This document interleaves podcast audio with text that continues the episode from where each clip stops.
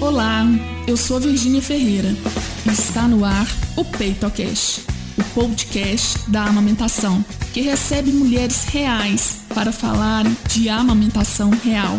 Aqui nós vamos falar sobre as delícias e os perrengues da amamentação desde a gravidez até o desmano. Então, vem com a gente para conhecer a história de hoje. Olá, estamos aqui para a gravação do 87º PeitoCast, o podcast da amamentação real. E a nossa convidada de hoje é a Patrícia Baena. Ela está lá em Brasília, é servidora pública e mãe de dois meninos, o Francisco, de seis anos, e o Joaquim, de um ano e onze meses, hoje, no dia da gravação. Patrícia, primeiro, muito obrigada por ter aceito o convite, fiquei muito feliz. E Eu que fique à agradeço. vontade. Fique à vontade para contar as suas histórias de amamentação. Pois é, Virginia, então, são dois desafios, né? É, meu filho mais velho nasceu em 2016. É, ele foi um bebê que no início teve dificuldade de ganho de peso. Ele acabou mamando exclusivamente só por dois meses. É, com dois meses mais ou menos a gente iniciou fórmula via translactação. É, só que translactação, querendo ou não, é um processo, né, assim, difícil, complicado, não durou muito. Eu passei para mamadeira e aí, com quatro meses, ele recusava o peito e parou de mamar e ficou só na fórmula, né? É, no segundo mês dele, ele praticamente não ganhou peso. E aí foi isso que a gente come- começou um, um- um complemento, né, com ele. É, e o que acontece é que assim, eu estava sendo acompanhada por uma pediatra especialista em amamentação aqui de Brasília, e aí é, ela limitou assim, ah, vai tomar é, 10 ml por mamada, no máximo três, quatro vezes por dia. E com essa brincadeira ele acabou perdendo peso, né? Eu tinha um outro pediatra de backup, e aí a gente foi nesse pediatra, e aí ele falou assim: ó, não tá mais para brincar, ele tá perdendo peso, foi uma dificuldade para ele ganhar esses 200 gramas, agora chega. Ele, ele sempre antes incentivava a minha amamentação, me encorajava, você tem leite e tal, e tal, e tal, e tal. Só que quando o Francisco começou a não ganhar peso, ele entrou com leite hipercalórico é, para recuperar esse peso que ele perdeu, e depois ficou na fórmula, né? É, nesse período aí que eu tava tentando amamentá-lo, eu, enfim, fiz de tudo. Tomei alfafa, tintura de algodoeiro, eu ordenhava entre cada mamada dele, é, inclusive as da madrugada. Então, assim, é, não parava com a bombinha o tempo inteiro para estimular a, a produção. A gente fazia exercício de sucção com ele, com o dedinho, né? E tudo que a pediatra ensinou. Mas ainda assim, ele não respondia. O máximo que, com muito esforço, no melhor dia eu consegui tirar foi 30 ml de leite. E, e aí realmente não teve jeito. Ele começou a fórmula e é um bebê que tinha muito refluxo. A gente teve muita dificuldade de adaptação de fórmula. Eu tenho problema com proteína do leite, né? Eu tenho um nível de tolerância, assim, alto. E aí eu falei pro pediatra que eu não queria dar leite com com proteína para ele, mas o hipercalórico não tem jeito. O hipercalórico tem proteína do leite de vaca, né? E ele ficou pior. Depois a gente passou para proteína hidrolisada. A gente testou oito fórmulas até a gente desistir e passar para o Neocate, né? Que é a fórmula de aminoácidos. Ele ficou só com essa fórmula. A nossa sorte é que ele nunca foi um bebê que realmente gostou de muito. Ele bebia ali um, um, o suficiente e pronto, aí depois com seis meses começou a alimentação, comia bem, porque na minha época a lata, a lata ainda é cara, né? Mas na minha época também custava muito caro uma lata, então é difícil manter o leite. Mas enfim. Só me conta uma coisa. é, O Francisco, ele nasceu termo. Qual foi o peso de nascimento dele? Só pra gente conhecer um pouquinho aí. Tá. O Francisco nasceu a termo com 40, 40 semanas e 3 dias, pesando 3 quilos 500 e qualquer coisa e 52 centímetros. Né? E desde final- o início teve essa perda, essa perda. Desde o foi- início. Desde o início ele ganhava muito pouco. Muito, muito, muito pouco. Né? É, no, no, no útero, ainda no final, ele começou a cair o percentil. Aí eu fiz no final das gestações vários doples, porque meu obstetra queria garantir que ele estava sendo nutrido, que a placenta estava nutrindo normal, né? E que era mesmo uma questão de biotipo, porque meu marido é alto e muito magro. E eu, assim, não sou magra, mas também, é, é, né, vamos dizer assim, sou normal e eu tenho altura um pouco acima da média para as mulheres, né? Então, aí depois chegou-se à conclusão de que é biotipo, é dele mesmo, porque é, é, a placenta tá ótima, todo Doppler deu tudo normal e tudo, e ele nasceu a termo, né? Aliás, já estava assim desesperada, a gente já tinha uma, uma indução agendada para 41 semanas, né? Mas ele deu sinais antes.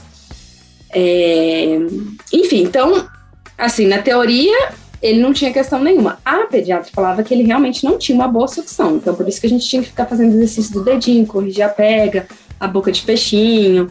Aprendi tudo isso, né?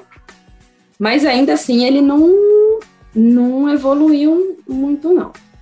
Tudo bem. Eu... E você observou que suas mamas cresceram durante a gravidez dele, a coloração, a pigmentação Cresceu. da areola? cresceu, a auréola ficou mais escura, né? É, eu era acompanhada, na época ela era doula, mas hoje ela já é enfermeira obstétrica. É, com 37 ela falou, oh, se você quiser estimular a produção e tudo, né, fazer já uns estímulos na mama para produção de colostro e tudo mais. Então eu comecei e eu conseguia tirar assim uma colherzinha de, de, de café, vamos dizer assim, de colostro, né? Ordenha pré-parto, né? Isso, inclusive na maternidade, é. na maternidade, eles quiseram dar complemento para ele, né? Porque ele chorava à noite. Eu falei, não, vai dar complemento. Eu tenho, eu tenho colostro, eu tenho colostro, não vai dar complemento. Elas me fizeram ordenhar e num copinho de café, né? E ordenharam colostro, e elas deram um copinho de café para ele e me deixaram em paz durante a noite, né? É, ele não tomou complemento na maternidade, né? Mas, enfim, depois e na verdade, eu, eu não entendi muito o que tudo se passou. Ah, sim, eu tomei equilíbrio, eu, aumentei, eu não sei, acho que eu falei, né? Eu, to, eu aumentei a dose de equilíbrio com todos os outros procedimentos naturais, como eu falei, né? De alfafa, algodoeiro que falam que é bom. Muito líquido, eu bebia líquido feito uma louca, assim. Ninguém me deixava assim uma garrafa cheia, um copo de suco, suco de uva. E a ordenha, né? A ordenha para estimular. Mas, ainda assim, ele realmente não respondia, não ganhava peso. A gente começou também complementando depois de colherzinha, só que era assim, uns 40 minutos para ele tomar pouco, né? Muito pouco. E aí ele passou para mamadeira e realmente ele desmamou. E aí durante esses anos todos, eu me trabalhei muito, fiz muita terapia para entender o que que aconteceu, porque eu realmente me sentia assim, início muito presa, muito sufocada, aquela demanda 24 horas do bebê. Eu acho que eu tive assim um leve baby blues, então meio que eu atribuí a uma questão emocional, que talvez eu não tivesse, né, tão bem assim, a amamentação não fluiu e tudo. E trabalhei muito me preparando para um próximo, né, bebê e tal. A gente demorou a querer de novo outro filho. É, mas enfim, isso aí ficou meio que para mim de forma, vamos dizer assim, superada. Não foi aquela coisa sofrida, né? Enfim. Ficou meio que superada. Aí tudo bem, engravidei de novo. Não tinha muito esse fantasma assim da amamentação, não. Pensei assim, não pode ser pior. A história não pode ser pior, mas a história ela pode ser muito pior, né? E aí nasceu Joaquim. É... O Joaquim, ele teve a mesma questão intraútero. O percentil dele começou a cair um pouco, obstetra com a mesma preocupação. É... Eu comecei a tomar é, proteína no final da gestação, bastante proteína, né? É... E aí acabou que o percentil dele deu uma segurada com essa questão da proteína, né? Aí, só que o Joaquim nasceu bem mais pequititinho. Joaquim nasceu com 2,847 kg. Também nasceu a termo, com 40 semanas e um dia, num parto fulminante, quase que eu não, não, não, chego na maternidade, ele coroou no carro. Tsunâmico! Foi. A madrugada de contrações. É, meu marido é acupunturista, né? Ele fez uma acupuntura umas 11 da noite, quando foi duas, começou. Eu tomei um shake para o negócio não ir embora. E aí foi assim um negócio quando a enfermeira chegou, ela, ela posso fazer um toque para ver como é que tá e tal. E ela, ele tá nascendo, que ele veio descendo na mão dela, então foi uma loucura. Mas enfim, corremos, deu, deu tempo. Ele nasceu na sala de pré-parto sem nada, não tinha nem não tinha luva, não tinha pano, enxugaram ele com meu vestido, foi um negócio assim, fulminante.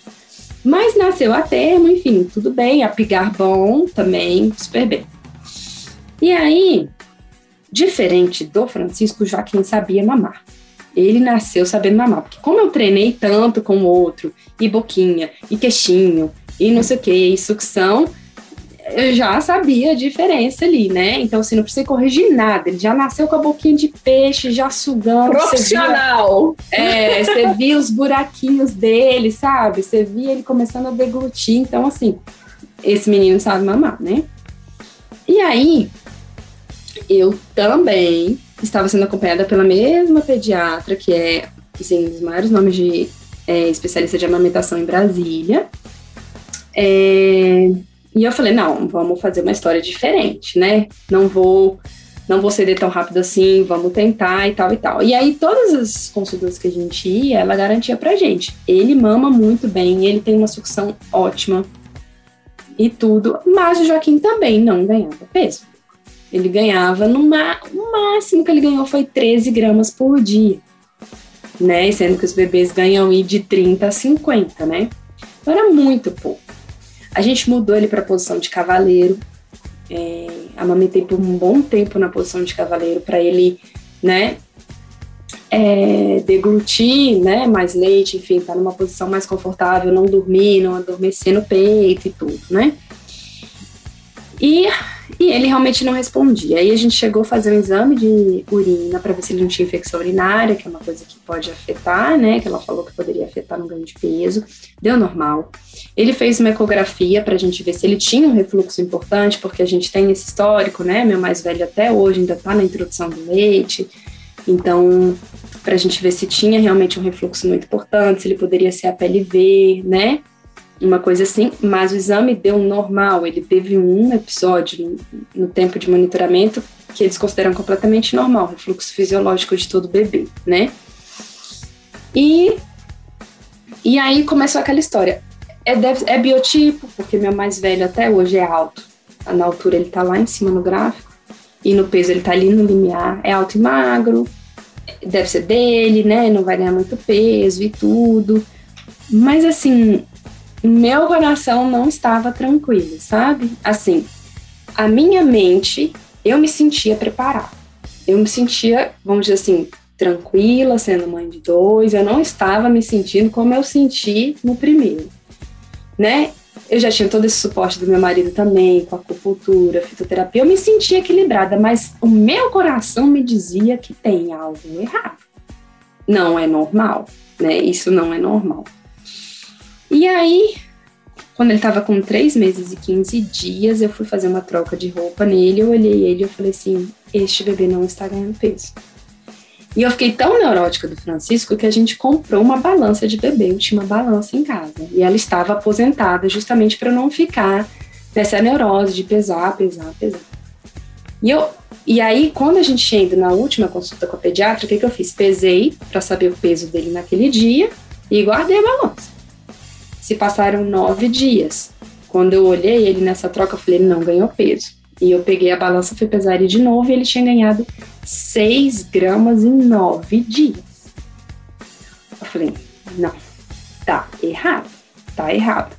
E aí eu percebi que alguns movimentos, ele estava com 3 meses e 15 dias, ele tinha muita dificuldade de controle cervical. E a gente pegava ele pela mãozinha antes, por exemplo, assim, no trocador para puxar, ele trazia a cabeça. Nesse dia eu fiz esse movimento e ele pendeu a cabeça para trás. Ele não conseguiu trazer a cabeça. Eu falei, ele tá perdendo função motora, né? Ele não ganha peso, tá fraco, não consegue segurar a cabeça. E aí eu passei também a, a estimular, fazer ordenha. E eu, eu ordenhava assim, 10 ml. 10 ml eu consegui tirar. E aí é aquela mesma coisa, entrei com alfafa, tintura de algodoeiro, líquido, né? E aí nesse período ele entrava e saía do peito várias vezes, ele me beliscava, meu peito estava todo marcado, né? É, e ele não fazia ciclos de sono de mais de 30 minutos. Ele acordava de 30 em 30 minutos, de noite, de dia, ele não conseguia dormir, né?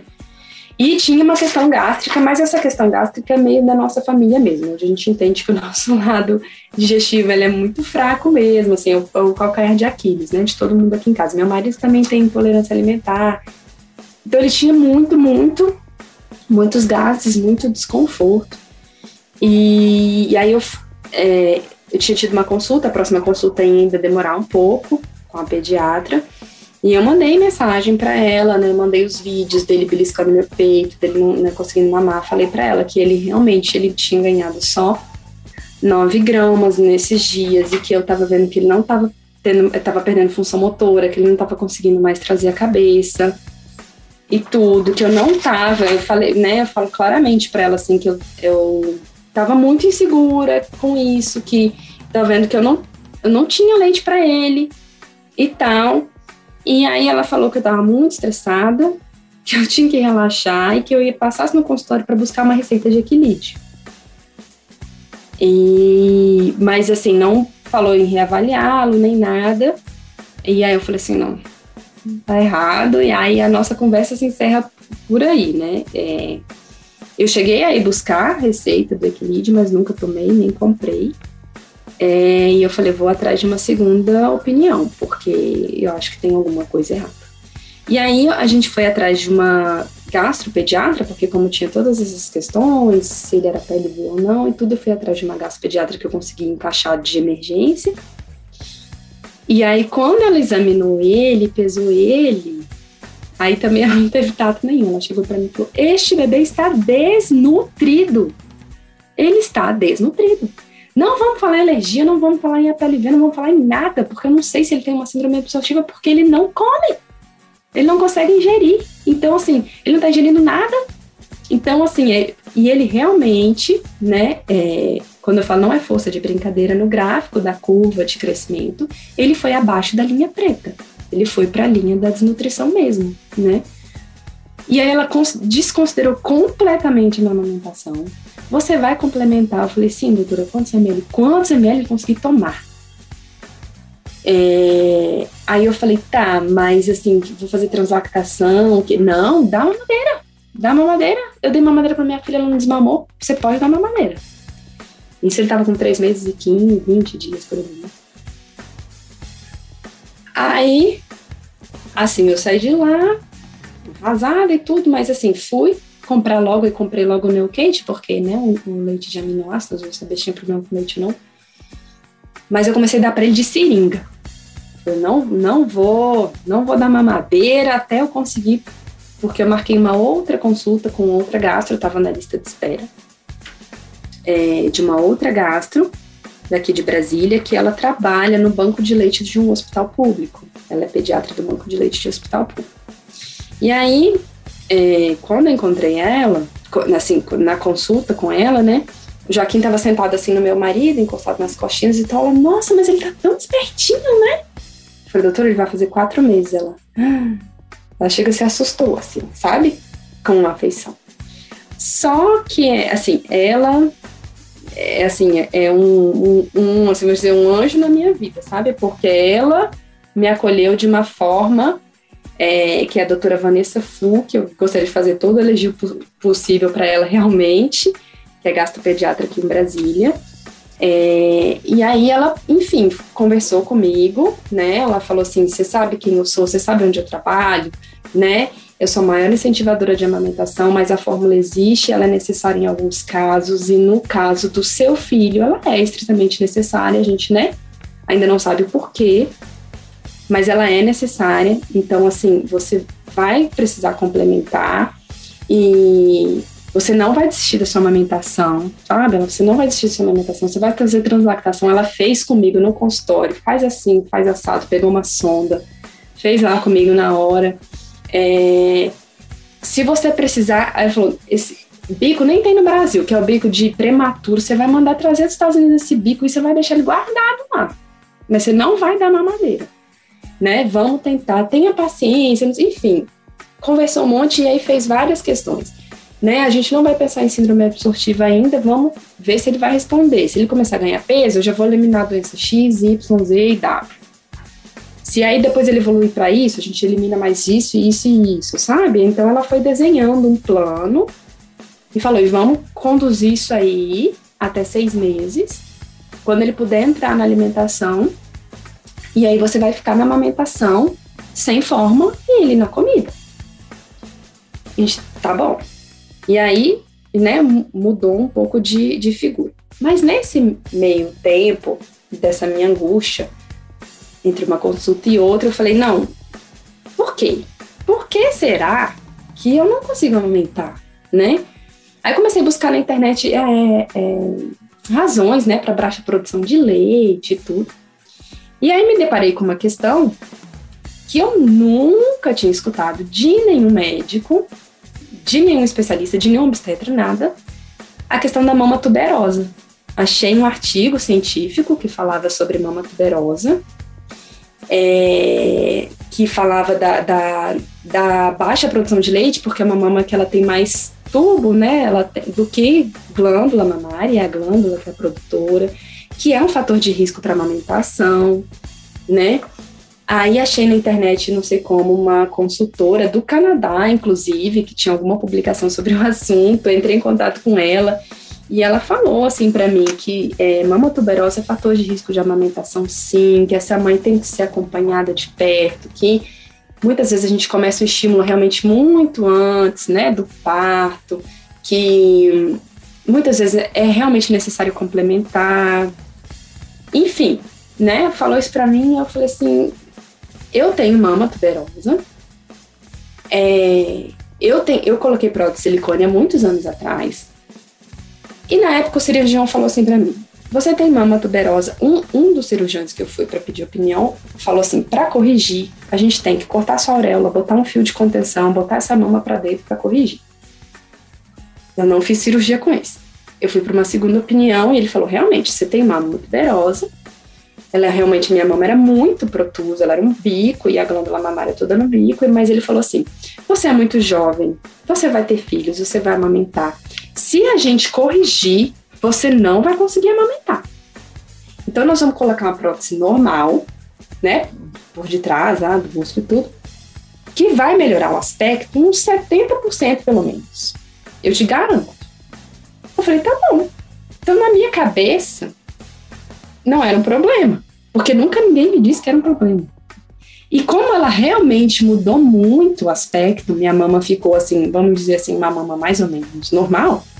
Toda vez que eu ia no obstetra para uma consulta, no ginecologista, uma coisa assim, nunca ninguém perguntava, eu não falava.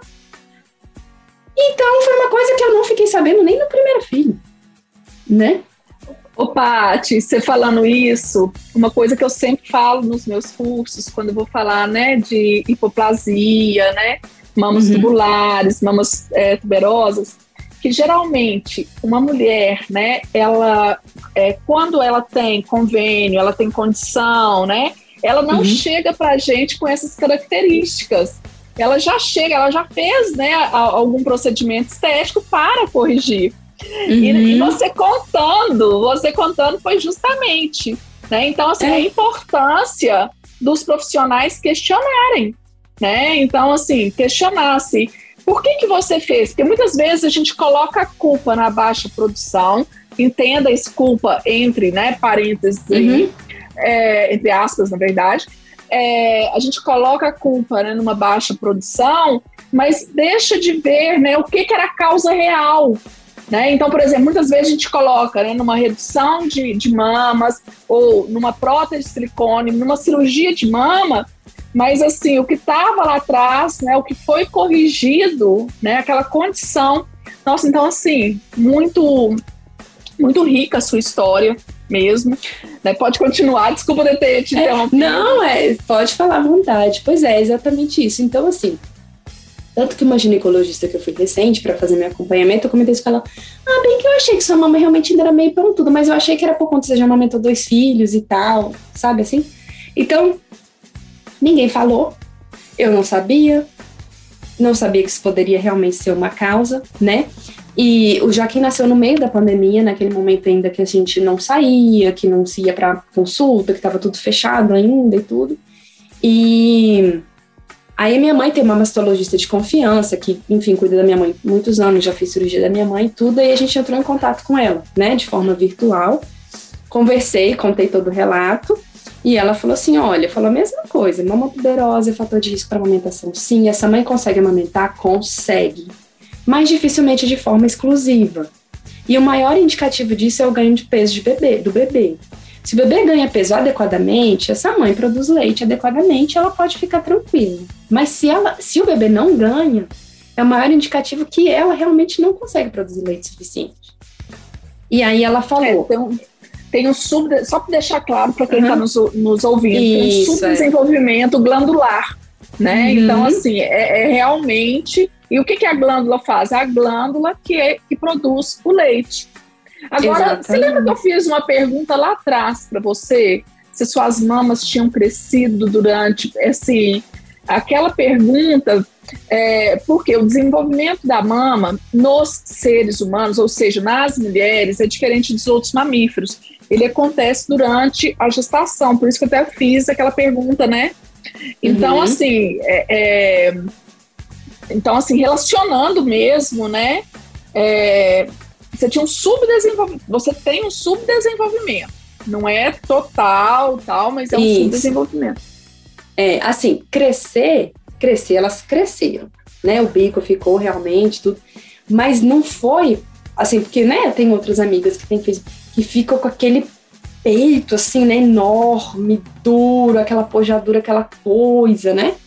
Não. E a do Joaquim foi pior ainda, porque assim, tanto que um belo dia eu vi o leite e eu não senti nada. E aí eu cheguei ainda fui falar com a minha enfermeira assim: a gente pode ter apojadura sem, sem sentir aquela coisa quente, mas porque no primeiro eu ainda senti um pouquinho, sabe? De uma, um peito mais inchado, mais quente, assim, mas do Joaquim, esse, o caçula, na, não senti nada. Eu acordei molhada, entendeu? Eu falei, o leite cresceu. E eu não tive essa pojadura. já assim, não sei se ela te né? respondeu. Né? Mas pode ter uma pojadura assintomática. Eu, eu brinco que assim, é, é o sonho de todas as mulheres, né? É passar é. plena pela pojadura. Não, mas ela falou isso para mim sim, que é possível Ai, sim, é. né? É, e me explicou isso que você tá falando e tudo, e eu considerei assim, né? Porque até então eu não sabia que poderia ser essa questão, né? Da mama, da mama tuberosa, mama tubular, né? E aí essa mastologista falou para mim que ela conhece essa, essa pediatra que estava nos acompanhando, que ela recebe muitas pacientes dessa pediatra com machite e tudo. Só que ela falou assim, só que é o seguinte, ela é, ela é extremamente radical. Ela falou assim, se sua filha não está confiante, seu bebê não ganha peso, eu sugiro que vocês busquem uma segunda opinião, né? E nisso eu já estava realmente com outra médica e tudo, porque eu achei que tinha uma coisa errada nisso aí, né? E aí, e aí foi assim, aí a gente começou a complementação com o Joaquim, é, mas como eu falei, a gente está até tratando com meu, uma homeopata e ela falou assim, é, ele realmente tem uma hipersensibilidade intestinal, assim, que ele começou com a fórmula hidrolisada, o Neocate, mas ele começou com um refluxo terrível. Ele botava, ele mamava, mas ele botava tudo para fora, por translactação, né? Botava para fora, botava para fora. Ele golfava muito. E aí eu falei, doutora, mas ele tá, tá pondo muito para fora, sabe? Aí teve um dia que eu falei, olha, ele já, todas as mamadas ele põe um tanto para fora. E ela me ligou. Ela falou, estou preocupada porque ele tem que comer de qualquer jeito. Então nós vamos trocar é, pela, pelo Neospoon, que é a mesma formulação de aminoácidos, mas é um mingau, para ver se pesa mais no estômago e para ver se ele não é, regurgita menos, né? Enfim, compramos o mingau, demos Virginia, ele comia como se não houvesse amanhã. Ele estava morto de fome. Fome. Comia de colherzinha, assim, ó. E ficava, abria a boquinha, abria a boquinha, abria a boquinha. Aí ele já estava com quatro, né? Aí ele quatro já tava com quatro meses, né? Isso. Só que ainda assim, tudo bem. Aí ele passou realmente a regurgitar menos. Aí ele passou a ganhar 30, 40, 45 gramas por dia, entendeu? E no peito. E no, no mingauzinho e no peito. Mingauzinho no peito, né? Só que ainda assim ele tinha muito desconforto gástrico, sabe? Ele tinha muita cólica, se revirava muitos gases e tudo não tinha paz, ele não dormia, ele não conseguia dormir, fazia ciclos mais de 40 minutos, ele não fazia ciclos de mais de 40 minutos, sabe? Eu já dormia com ele em cima de mim para ver se quando ele acordava eu tentava dar uma calentada para não precisar levantar. Botei o sling, dormia com ele no sling, é, e aí ela, a médica falou assim, ó, a gente sabe que realmente não é recomendado, né, a gente começar a introdução precoce, né, e tudo, mas existem casos e casos, e o Joaquim precisa se desenvolver, crescer, e ele não está dando certo com a fórmula, e não tem fórmula mais digerível, digestível do que essas que ele está tomando. Então, vamos entrar com a comida. Com quatro meses e 15 dias, ele entrou na introdução alimentar precoce. E a gente sabia claramente que não era o caminho ideal, né? Para quem está nos ouvindo, né? Não faça isso, mas era o que a gente tinha, porque realmente ele ainda estava desnutrido, né? E aí fui tentar fazer bonitinho, né? Já que eu estava começando antes, comidinha amassadinha, cada coisinha, tudo separadinho e tudo, e ele nem segurava o pescoço. Então a gente botava aquilo na boca, ele não sabia nem o que fazer com aquilo, não conseguia deglutir, sabe, assim, botar na língua. A gente via que ele tinha aquela confusão, assim. Aí minha avó, naquela sabedoria dos 85 anos, minha filha, bata a comida desse menino. Ele precisa comer. Vocês todos comeram batida, estão vivos aí, aquela história de vó. Vocês estão vivos, vocês comem de tudo. E aí a gente começou a bater a comida dele, realmente. E aí ele comeu loucamente, como se não houvesse amanhã, e foi melhorando.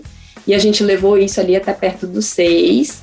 E aí né, foi desmamando da comida batida para comidinha amassada, né, e fomos evoluindo na, na textura e na consistência dos alimentos, né.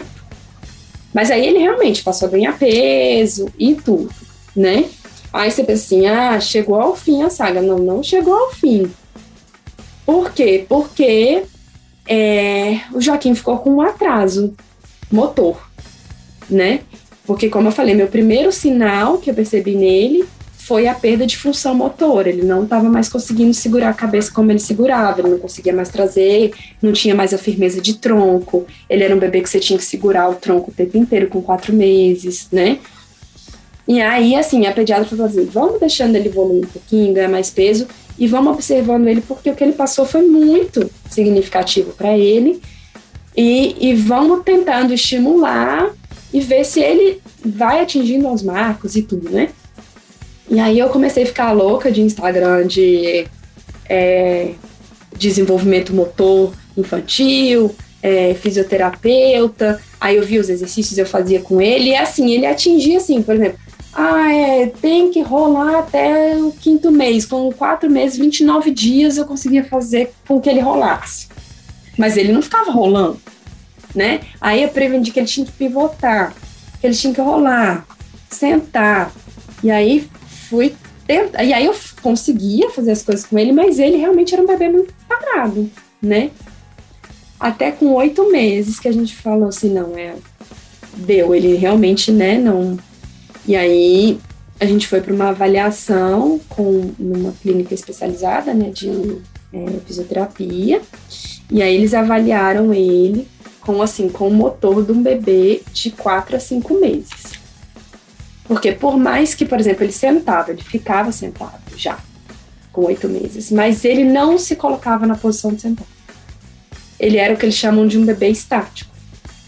Do jeito que você deixava, ele ficava. Ele não tinha curiosidade para se movimentar, ele não tentava se movimentar, ele era um bebê estático, né? E aí o que elas me sugeriram é, é fazer fisioterapia por um mês. Se ele não respondesse, aí sim iria encaminhar para neuro para avaliação, né? Nesse dia, meu mundo caiu, né? Saí de lá, chorei, morri de chorar, né? Com aquela coisa da culpa. Por quê? Por que, que eu não vi antes? Por que, que eu demorei, né, a me acionar? Por que, que eu demorei a reagir? É, se eu sabia que algo estava errado, o tempo inteiro meu coração dizia que tinha alguma coisa errada, porque não era possível. Segundo, a história se repetia do mesmo jeito e eu me sentia bem. Enfim. Mas, superado isso, passou, vamos começar a fazer o tratamento, né? Ele fazia duas sessões de fisioterapia por semana e uma sessão de fono, porque ele ainda tinha muita sensibilidade alimentar. E elas falaram: a gente não sabe se é porque a musculatura, ele não tem força muscular para mastigar os alimentos ainda, né? Então ele fazia fono no intuito de fortalecer essa musculatura orofacial para desenvolver melhor a consistência dos alimentos. E aí ele chorava os 30 minutos de fisioterapia. Era assim, angustiante. E elas avisaram pra gente, ele vai chorar muito no início mesmo, mas depois ele vai acostumar, né? É, foi uma clínica muito bem recomendada, a gente realmente teve um atendimento muito bom lá, mas era tudo particular, né? Então, assim, saía muito caro o tratamento, aí a gente tentou no SARA, é, só que quando a gente foi pro SARA, que finalmente a gente conseguiu uma vaga de consulta, ele já estava com um mês e pouquinho de fisioterapia. E parece que ele ligaram, sabe? Uns cabos que precisava ligar lá. E ele tipo, acordou, assim, sabe?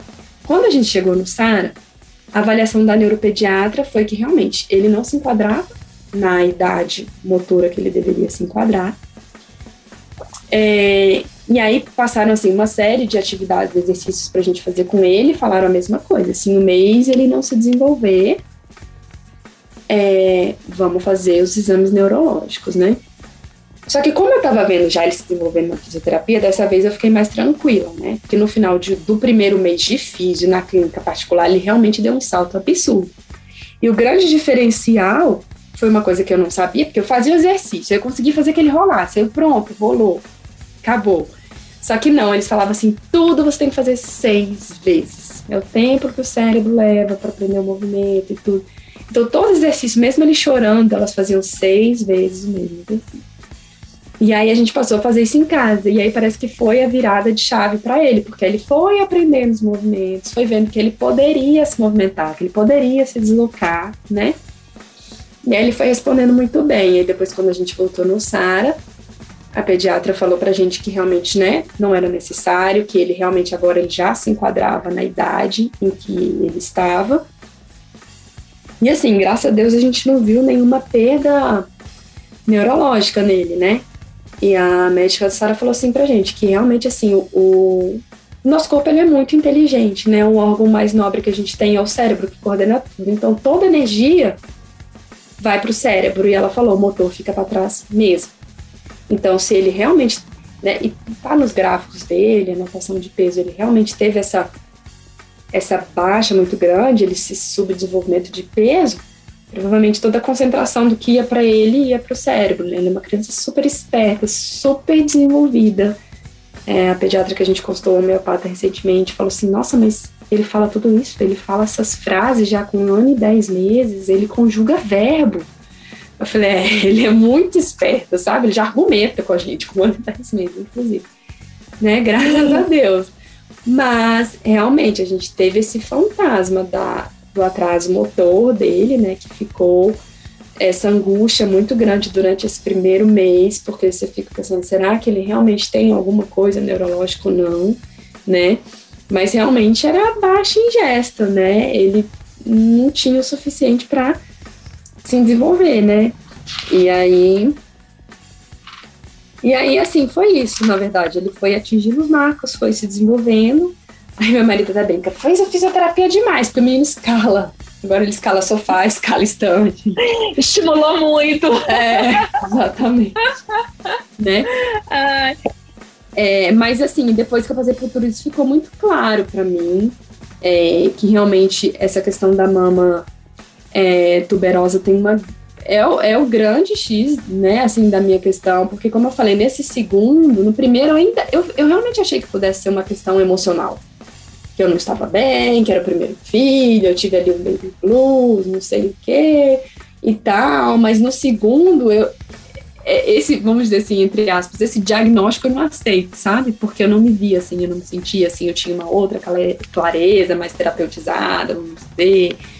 Então, assim, eu estava muito bem amparada. Então, assim, para mim é muito claro, assim, que, que isso realmente é, é, foi a grande questão, né? Eu cheguei a falar isso com essa médica e assim, não, mamãe tuberosa amamenta. Você tem que se acalmar, entendeu? É, só que assim, houve uma certa negligência, porque por mais que amamente, ele tinha que ter sido complementado, porque ganhar 10 gramas por dia, ou menos que isso, como nessa fase que ele ganhou 6 gramas em 9 dias, é um bebê que não tá ganhando peso de jeito nenhum, né? E, e Paty, nesses dias que ele ganhava 9 gramas, você lembra como que eram as eliminações dele, xixi e cocô? Ele nunca fazia muito, assim, é normal, na, nem, nem demais, mas nem assim, ah, ele não, fa, ele não faz xixi, não faz cocô. Ele fazia, mas pouco, entendeu? Uhum. Pouco. Depois, ou, por exemplo, Francisco, porque o Francisco tomava fórmula e muda, né? Muda muito quando entra a fórmula. O Francisco começou a fórmula B desde muda. pequenininho, né? Aí mudou toda a questão dele, daquele bebê que faz cocô não sei quantas vezes, né? Joaquim nunca foi esse bebê que fazia muito cocô, assim, sabe? Muito xixi. Mudou depois, né? Depois que ele começou uhum. a se alimentar melhor, a coisa né, mudou um pouco. Ô, Paty, e Joaquim amamentou até que idade? Segue mamando. Um ano e onze meses. Segue mamando. Aí eu comecei o desmame dele agora, assim, né? É, vamos dizer assim, desmame mais respeitoso. Eu fui devagarzinho, tem uns, tirei ele da livre demanda, que até um ano e nove, um ano e oito, um ano e nove, ele mamava em livre demanda, né? Aí conversamos bastante, lemos historinha, tirei da livre demanda, aí passei para três mamadas por dia, agora reduzi para duas, para reduzir para uma, para a gente né, tentar desmamar com dois, assim. Para mim, acho que a gente encerra, tô encerrando um ciclo aí, acho que para mim é, foi maravilhoso poder amamentar, mesmo no meio desse caos. Foi muito gostoso, muito prazeroso. Ele é muito expressivo, né? Então aqueles olhinhos a gente não esquece. É, mas estamos chegando no fim do ciclo já. Acho que ele está precisando caminhar mais aí, a gente fazer novas formas de conexão. Então, eu estou no processo de desmame, mas ele segue mamando e apaixonado pelo peito. chega, de, chega de noite e fala assim: Mamãe, o leite chegou? Te dou o leite. Cara, chegou, filho, tá na hora de mamar, chegou o leite. Ai, que gracinha. Ô, ô Paty, então vamos lá, deixa eu te fazer uma pergunta. É, uhum. Qual assim, eu acho que você falou tanta coisa, vai ser até difícil, mas qual que foi para você o maior perrengue de todos, assim, que você considera que foi o maior perrengue da amamentação para você? O atraso motor do Joaquim. Acho que com certeza é. Porque o Francisco, né, não conseguia amamentar, teve fórmula, não se adaptava à fórmula. Tá, mas assim, foi, ganhou peso, desenvolveu normal, sabe? Assim, não. Mas o Joaquim, o fato dele realmente ter ficado né, desnutrido e isso ter afetado realmente o motor dele, eu digo assim, porque foi muito evidente pra gente, porque movimentos que ele fazia, ele parou de fazer, né? Ele estava evoluindo no controle cervical e ele passou a tombar a cabeça, né? Então, assim, ficou muito claro que ele vinha se desenvolvendo precariamente, mas a coisa ficou tão ruim que ele não conseguiu seguir, né, sozinho. Tanto que foi só aumentar a ingesta que ele voltou a evoluir de novo, né. Então, assim, acho que o, o atraso motor realmente, porque é, é, o que eu falo quando às vezes alguém pergunta assim, eu falo, olha, é, a amamentação a qualquer custo, não, né, esteja alerta aos sinais, esteja... É, é eu sou super incentivadora realmente da amamentação e eu fui nessa linha, eu busquei um parto respeitoso também para os meus filhos, os dois foram normais, eu estava acompanhada por equipes, assim, estudei muito durante a gestação também, rodas e tudo, mas eu acho que tem um limite, né? E aí a grande questão que eu encontrei nesse meio termo, nessa questão dos profissionais, é que muitos ou é 8 ou é 80. É como a Gasto que me atendeu, que desconsidera completamente mete uma mamadeira e acabou. Ou a pediatra que estava nos acompanhando, que é, por mais militante que seja, que eu acho que é importante, porque realmente a gente incentivar, mas essa militância ela tem que ter um sinal ali quando acende um Sim. alerta que algo não vai bem, né? Então, é, esse 880 que eu acho que, que é muito difícil ainda a gente achar um profissional que seja mais equilibrado, vamos dizer assim, né? Sim, e você traz uma coisa assim, muito importante, porque, gente, é, a suplementação, a fórmula, quando bem indicada, ela salva uma amamentação. Então, a gente vê isso na sua história, né? uhum. né? Nessa sua segunda história. Então, é aquilo, né? É olhar, é avaliar, né? Desde a primeira, ter perguntado, porque assim, não é a função da parte chegar para um profissional e falar. Ah, eu fiz, né, uma, é, uma correção de mamas, coloquei prótese por causa disso, disso. É função do profissional investigar, né? Uhum. Então, assim, e outras coisas, né? Por exemplo, se não fosse isso, né? Olhar o hormônio tireoidiano, idade, né? Várias uhum. coisas que poderiam impactar aí na produção. Então, isso é função do profissional. E outra coisa que você fala muito bem é essa questão do 880, né? O tudo ou nada. Não, isso na alimentação não dá. Né? Então, assim, você contando da desnutrição, eu arrepiei aqui, né? Tudo.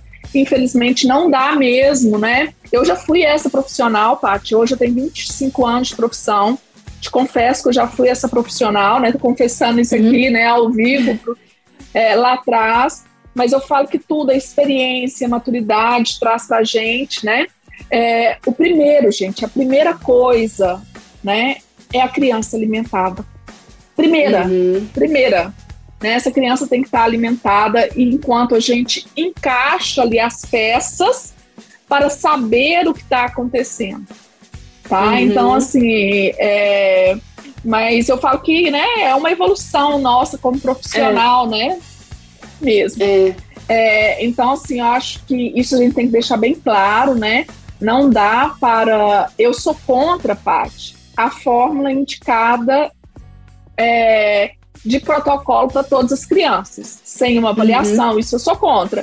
Mas a fórmula, quando bem indicada, né, que no seu caso foi muito bem indicado, né, a, a suplementação, é, ela salva vidas e salva a amamentação também.